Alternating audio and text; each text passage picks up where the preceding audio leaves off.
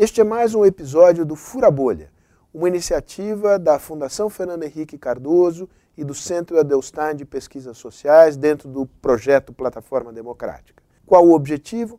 Mostrar que é possível promover um diálogo inteligente, aberto e construtivo entre pessoas que pensam diferente sobre os problemas que o Brasil enfrenta hoje, no campo da moral, no campo da política, no campo da economia, no campo da sociedade, enfim. Esse diálogo é fundamental para a democracia. Fique ligado. O governo Bolsonaro trouxe de volta ao centro do debate político nacional o papel das Forças Armadas na política brasileira a nomeação de um número inédito de oficiais da reserva e da ativa para as mais diversas instituições do governo, ameaças abertas ou veladas do ex-presidente à democracia e pedidos de intervenção militar por parte dos seus apoiadores reabriram a caixa de memórias da história brasileira.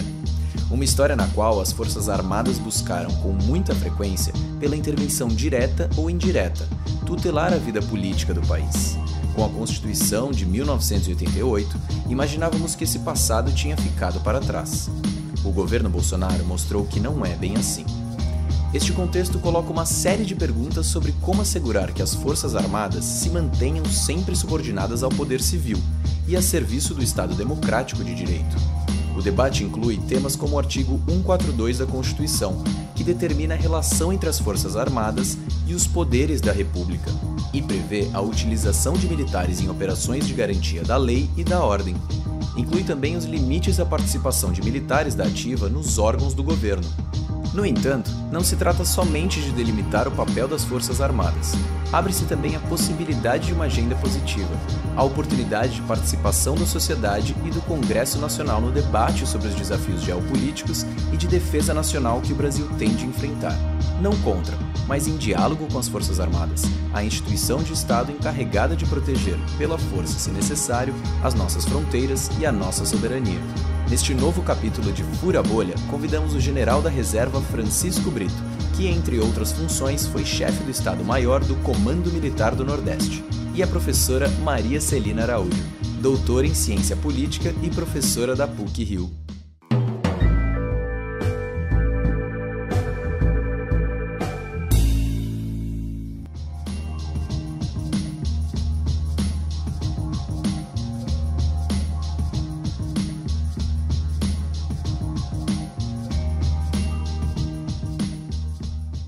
Mudança que se pretenda fazer na Constituição, eu acredito que a gente tem que ter é, muita, muita, muita cautela, né? Acredito que a confusão é que está levando ao debate sobre a mudança do artigo 142, ela, ela, ela realmente é, é, repousa sobre esses dois aspectos, tanto a garantia da lei e da ordem, a compreensão do que, que é isso, e a garantia dos poderes constitucionais.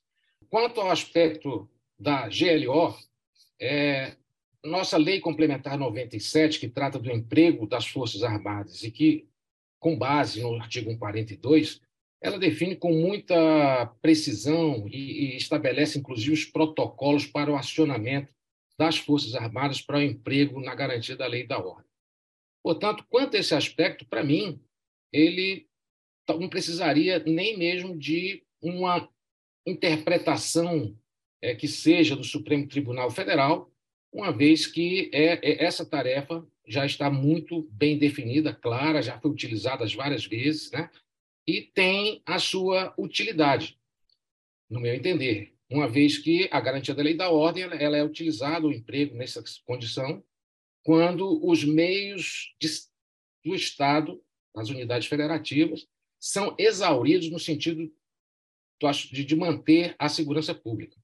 Em relação à garantia dos poderes constitucionais, aqui realmente eu acredito que é, mereça aí ainda alguma medida complementar, no sentido de, de, de tornar esse, essa missão, essa tarefa um pouco mais clara. Né?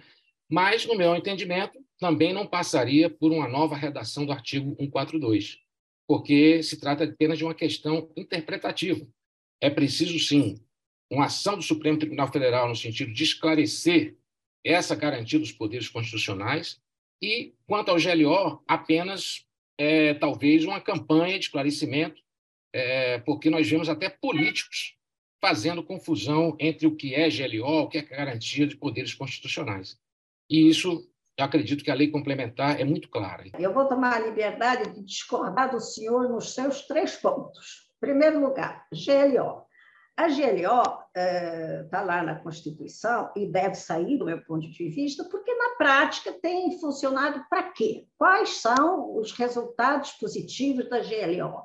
Do meu ponto de vista, criar um ciclo vicioso que as polícias militares não dão conta, chama-se o exército, o exército vem, faz lá uma, dar uma maquiada. E segunda coisa, vou discordar do senhor na questão do controle dos poderes constitucionais, por uma razão muito simples. Se há dúvida, se a todo momento essa questão está voltando à baila, é, é, pode, não pode, isso tem sido um recurso político extremamente utilizado por principal, ultimamente, principalmente pela oposição, se dá margem a tantas interpretações é porque não está claro. E a lei tem que ser clara. Uma lei que não é clara, ela não serve, ela não é de, uma, de boa utilidade. Terceiro ponto: esse artigo foi votado pela Constituição. Hoje, se eu não me engano, a gente já teve 130 emendas constitucionais. Todas essas 130 emendas mexeram em tópicos, em artigos, ou adicionaram questões que os constituintes não viram ou, ou foi necessário rever.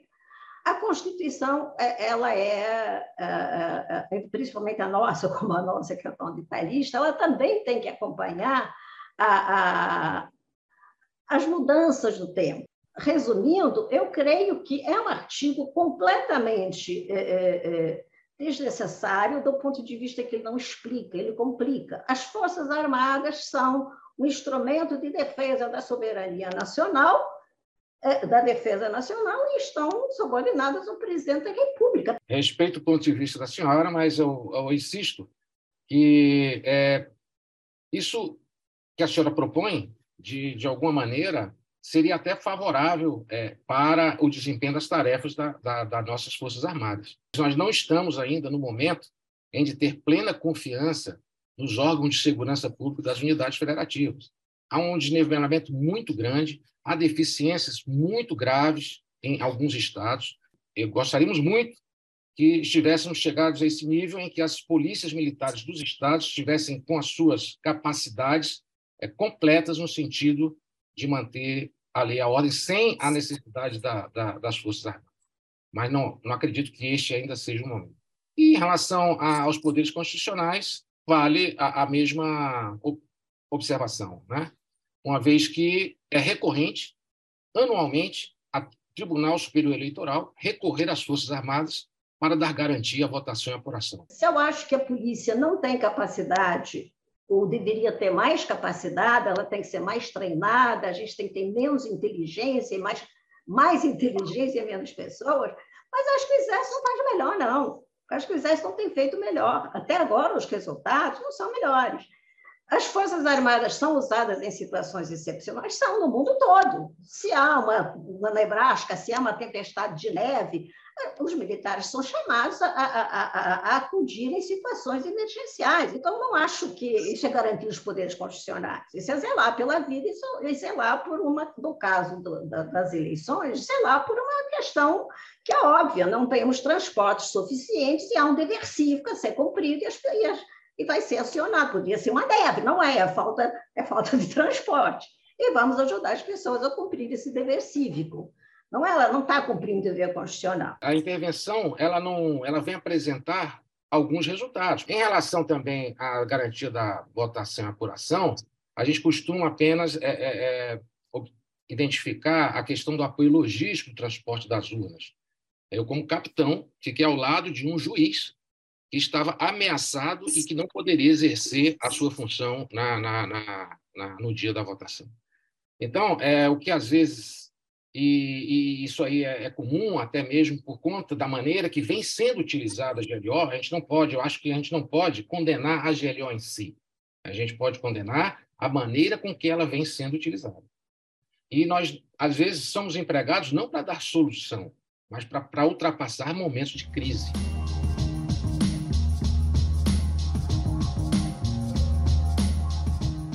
A, a academia, durante muito tempo, a academia brasileira, durante muito tempo, ela foi muito uh, elogiosa das Forças Armadas, no sentido que as Forças Armadas eram nacionalistas, as Forças Armadas iam ajudar o Brasil a fazer a sua revolução industrial com uma burguesia nacional. Há uma literatura muito grande que falava: olha, as Forças Armadas são povo.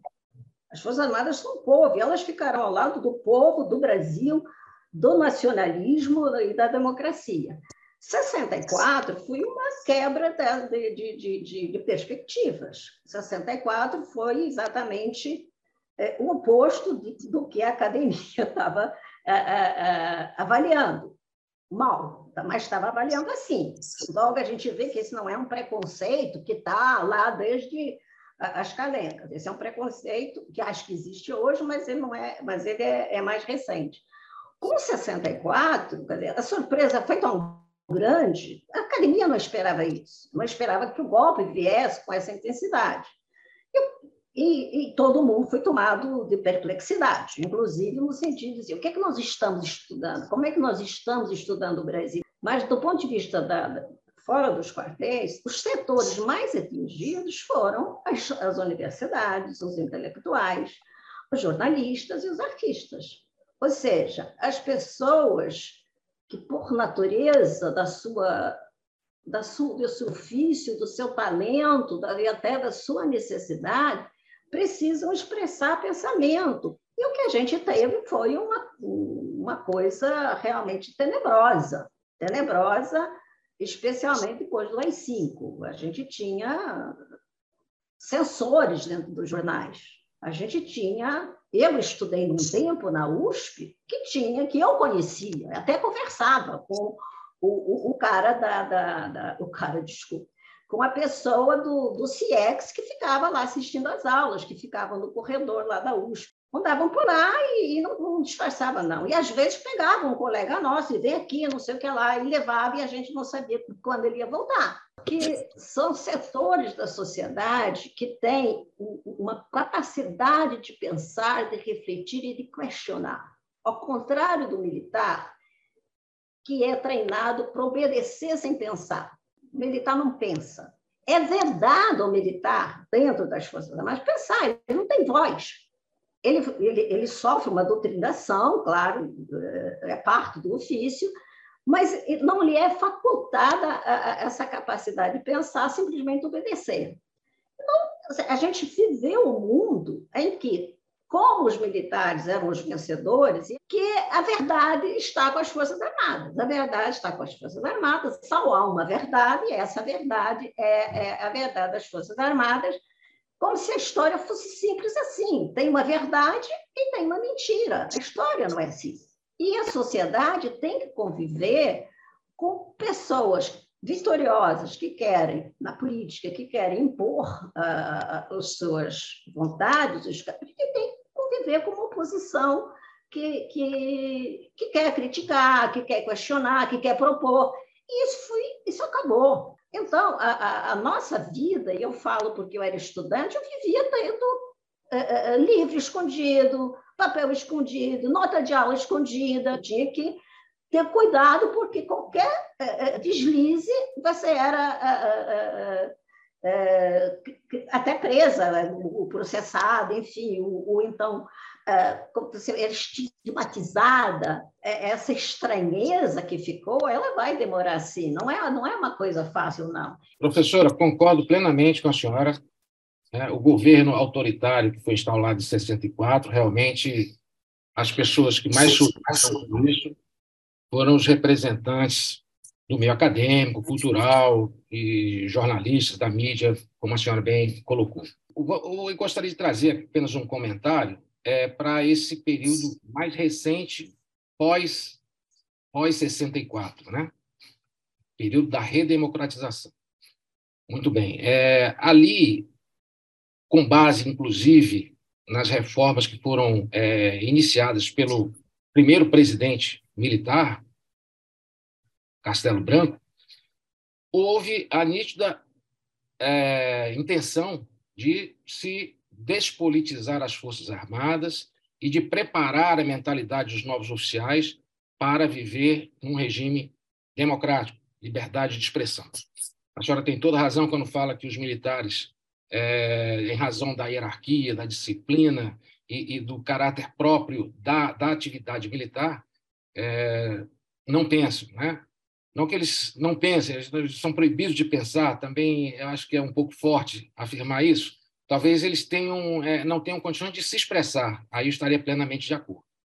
Né? Então, realmente, em razão da hierarquia e disciplina, essa liberdade de expressão que eu, eu por exemplo, é, vivenciei na minha experiência no exterior, um curso da França que eu realizei, ela não tem a mesma dimensão aqui no Brasil. Né? Então, qualquer é, comentário que se faça, construtivo, de forma construtiva até, mas que é, possa transparecer uma crítica a uma decisão superior ou a um campo de responsabilidade de um superior, nós somos é, penalizados muito duramente em relação a isso.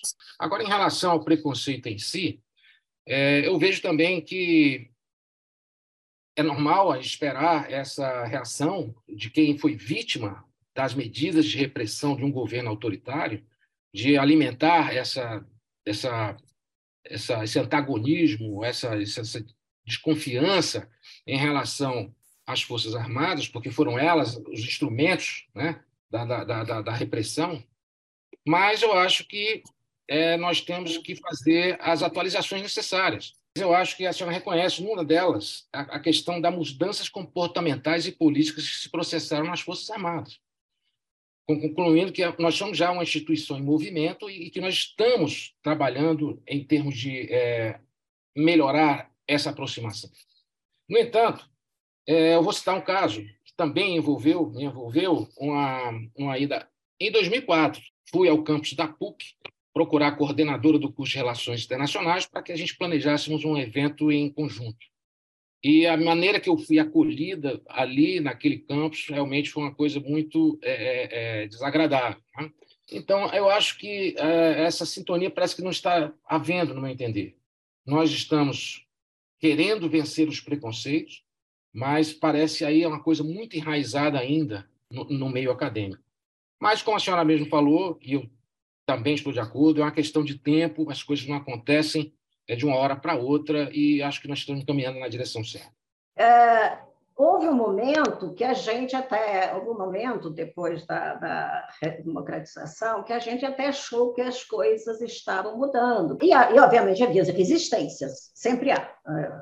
É, o que me chama a atenção, sinceramente, foi a facilidade com que as Forças Armadas, seus líderes e as pessoas, os militares falantes, como eu digo, aqueles que falam, a capacidade e a rapidez como eles aderiram a um projeto militar, militarista do governo Bolsonaro. Foi uma aderência assim, espetacular. Isso, foi pra, isso é surpresa se a gente achava que estava mudando.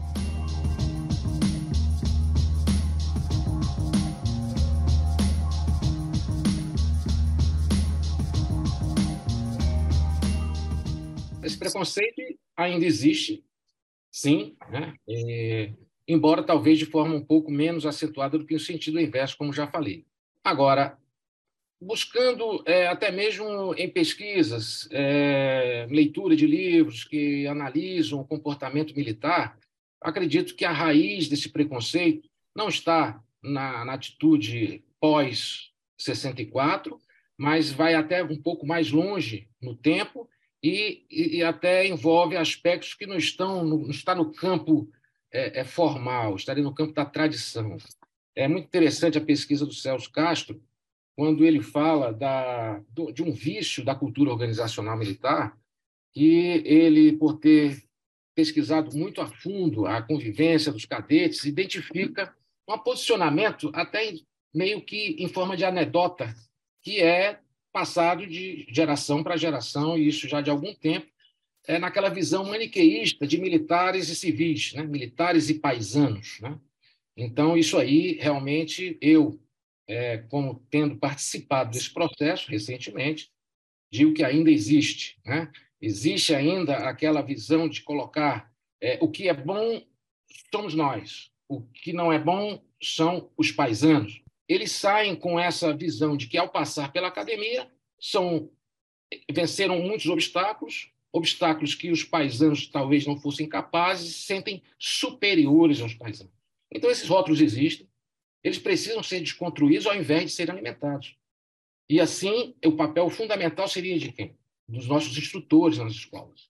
Eles não podem, eles, serem o, o propulsor dessa, de, dessa, dessa visão. Porque, de alguma maneira, aquilo fica muito bem é, é, é, cristalizado e consolidado na, na, mentalidade dessa jovem oficialidade que vão carregar, às vezes, por um bom tempo. Eu diria que das, das lideranças militares, elas estão preocupadas em, em desconstruir esses preconceitos, até porque nós precisamos interagir com a sociedade. Esse é o pensamento dominante nas Forças Armadas. Eu acho que essa entrada dos militares no governo Bolsonaro foi uma entrada que ficou validada, que ficou uh, uh, justificada exatamente por esse paradigma de que os militares são melhores. Eles, uh, eles, não, eles não são corruptos, não é verdade? Eles são patriotas, nem sempre. Enfim, então, essa ideia de que os militares são moralmente, eticamente, intelectualmente superiores, isso é cultivado. Mas essa ideia de, de, de supremacia, de, pre, eh, de preconício, ela, ela, ela, ela permaneceu épocas mais ativas e, ultimamente, não, algo realmente, é, é, digamos, inadmissível, para o meu ponto de vista, de uma sociedade que se pretendia ser democrática, certo? Vamos militarizar o governo para ter algum governo. O que é isso? Realmente, é, é, esse envolvimento trouxe muitos é, é, é, é, malefícios para a imagem da, da instituição, sabemos disso, estamos trabalhando nas lições aprendidas para poder corrigi-las.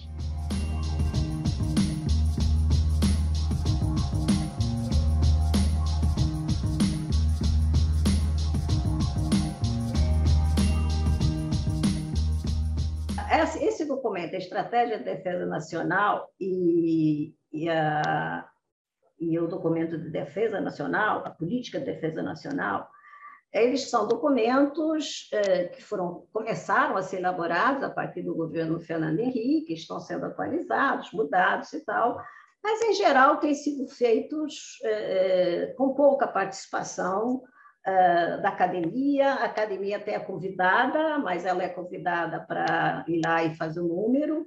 Acho que também os, o Congresso não se interessa muito por isso, porque isso não dá voto. Então, a gente tem um conjunto de, de, de, de um lado, a rejeição da, da, da corporação a, a, a, um diálogo mais, eh, mais inovador por parte da academia, de outro lado, uma acomodação do Congresso, e acaba que o monopólio da, da, da definição dessas questões fica na, na, na, na, mão da própria corporação militar. E o Itamaraty? O Itamaraty tem dado o tom desses documentos. E esses documentos têm que ser revistos periodicamente. E a gente observa que, que fica lá, depois é revisto e aprovado no meio de um pacote de outras coisas, que, tem, que a lei diz que tem que eh, aprovar uma outra versão de quatro em quatro anos, enfim a, a, gente, no Brasil, a defesa não é um problema importante, porque a gente não tem, não é um país de fazer guerras, felizmente. E a gente entende que defesa é fazer guerra, não é. Defesa.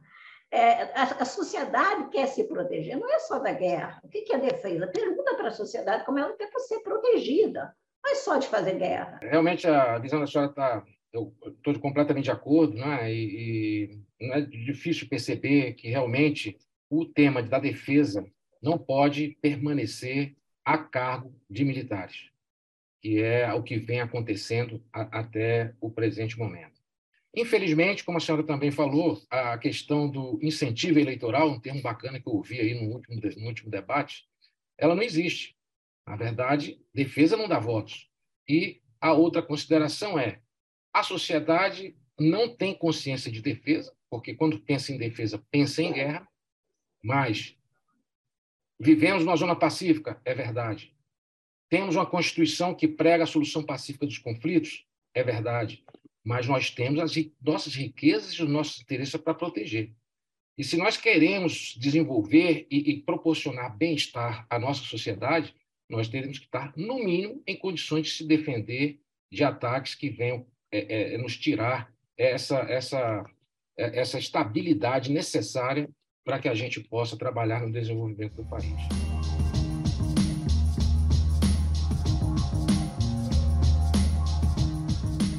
Não tem por que incluir os guerrilheiros na, na, na, nos estudos dessa comissão, porque os chamados guerrilheiros, alguns não eram, outros eram, enfim, uh, eles foram presos, indiciados, julgados, condenados, ou então foram, uh, se exilaram. Né? Ou seja, eles tiveram, eles pagaram caro, alguns com a vida. Né? Ah, as pessoas que atuaram na repressão, que perseguiram, que torturaram, que mataram, essas pessoas não foram nem, nem indiciadas, elas se negam a serem reconhecidas. Mais recentemente é que a gente é, é, começa a saber de nomes, alguns deles já morrendo. Né? Então, não, não, não, não tem comparação a questão da Comissão da Verdade é a verdade de como o Estado atuou na perseguição dessas pessoas e de outras. A Comissão da Verdade, na, é, eu, eu, na minha opinião, e acredito que na visão de muitos militares, ela veio dentro de um, de um espírito revanchista. Né? É, até porque a, a proposta da comissão ela já é muito ambiciosa. Ela fala efetivar o direito à memória, e a verdade histórica e promover reconciliação nacional. Ora, reconciliação nacional foi o que menos ela, ela contribuiu, né? porque ao analisar apenas as ações do governo do, do, do Estado, desvirtuando a lei que criou a comissão, né? sem contar que as ações do governo aconteceram em razão de um movimento antagônico, e qual era a natureza desse movimento antagônico? Guerrilha rural, guerrilha urbana, eram cidadãos pegando em arma né, para é, fazer a tomada do poder para a instalação de um governo autoritário. Isso precisa também ser dito. General, memória é memória, história é história. Nenhuma sociedade vive sem memória. A, a, Comissão da Verdade ela tem uma porção de problemas conceituais. Ah, não se sabia o que os outros estavam fazendo, o que os guerreiros diziam. Meu Deus, o que mais tem? Se o senhor entrar numa biblioteca, numa qualquer livraria, o senhor deve entrar. O que mais tem é a história da guerrilha do Araguaia, o que foi feito no Caparaó, os pegar os jornais, o que mais tem é, é notícia do que esses guerrilheiros bárbaros ou então guerrilheiros heróicos fizeram, mas a gente não tem retratado como o Estado atuou. Ela permitiu que a gente juntasse peças, que a gente juntasse documentos, que a gente vai poder olhar com o tempo e fazer história. A história não se faz só com os documentos, também se faz pensando. O que, que as Forças Armadas dizem sobre a tortura, sobre os presos? Que eles combateram o combate, prenderam quem deveria ser preso. Acho que o problema foi exatamente a instituição militar, na voz principalmente de alguns agentes, não admitir que o que foi feito fosse objeto de uma investigação histórica.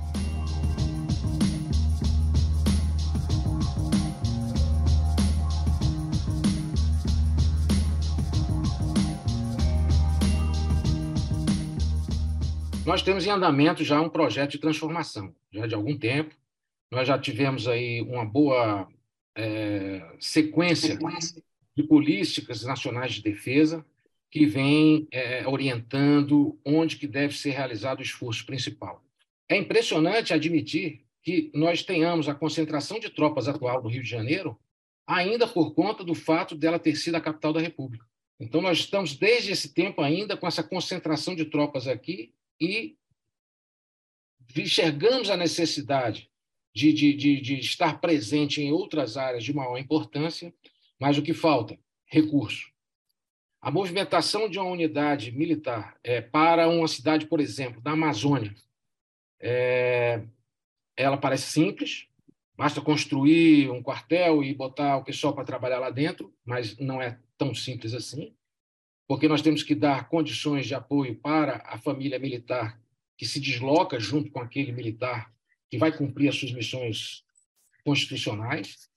E, e, com isso tudo, é, apenas quanto a esse aspecto, nós já sabemos que é um processo bastante oneroso. Eu não conheço nenhuma, também não, esses documentos militares são muito reservados, mas eu não conheço nenhum do que venha público que fale em cortar custos. Todos falam precisamos de mais dinheiro, precisamos de mais orçamento. Uh, e a gente sabe que 85% desse orçamento é para pagar pessoas, pessoas nativas e inativos. Mas que mais, o que, que a gente pode cortar? Eu acho que esse, esse, esse cálculo não é feito, porque a, a, a, vocação do poder é se expandir. A vocação do, das Forças Armadas como instituição é, é, é porque isso é, é do poder, esse é tipo do, do poder. É por isso que é por isso que o Estado não se autorreforma, as Forças Armadas não se autorreformam.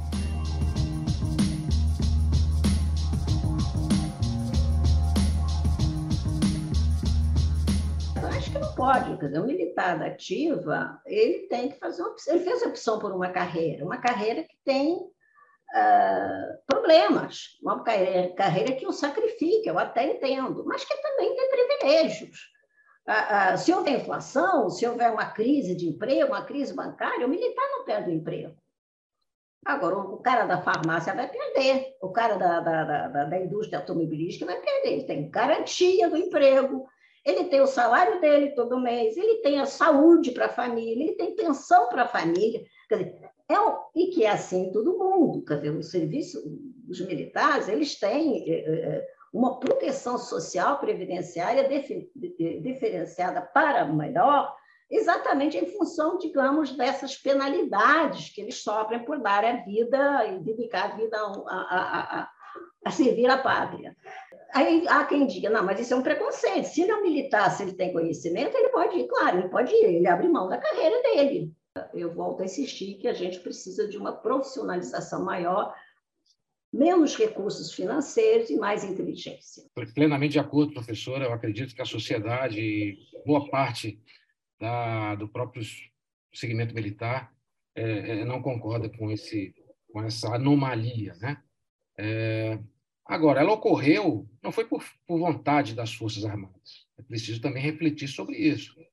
O presidente da República, usando de suas atribuições, fez um convite, foi aceito e a legislação permitiu.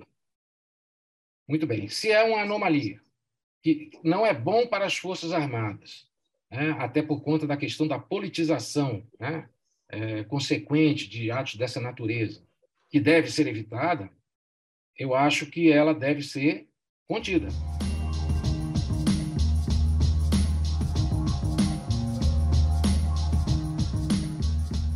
Eu acredito que essa questão da segregação usar segregação, talvez uma palavra muito forte, mas desse isolamento né, das Forças Armadas em relação à sociedade, ela acontece ao longo de toda a carreira. Né? Nós nos reunimos nos clubes militares, nós moramos nas vilas militares, nós muitas vezes recorremos a um conceito que eu não concordo muito, mas a família militar. Então, isso nos, nos carrega, isso aí melhor, isso aí é presente ao longo de toda, de toda a nossa carreira. Agora, o que precisa ser feito para que a instituição se torne mais aberta? Eu acredito que é, primeiro, a desconstrução desse mito militar paisano, dessa, dessa, dessa visão maniqueísta do bom e do mal. É, a formação humanística, uma formação um pouco mais ampla no, no que diz respeito a entender é, é, é, as questões mais importantes é, é, que, da sociedade civil.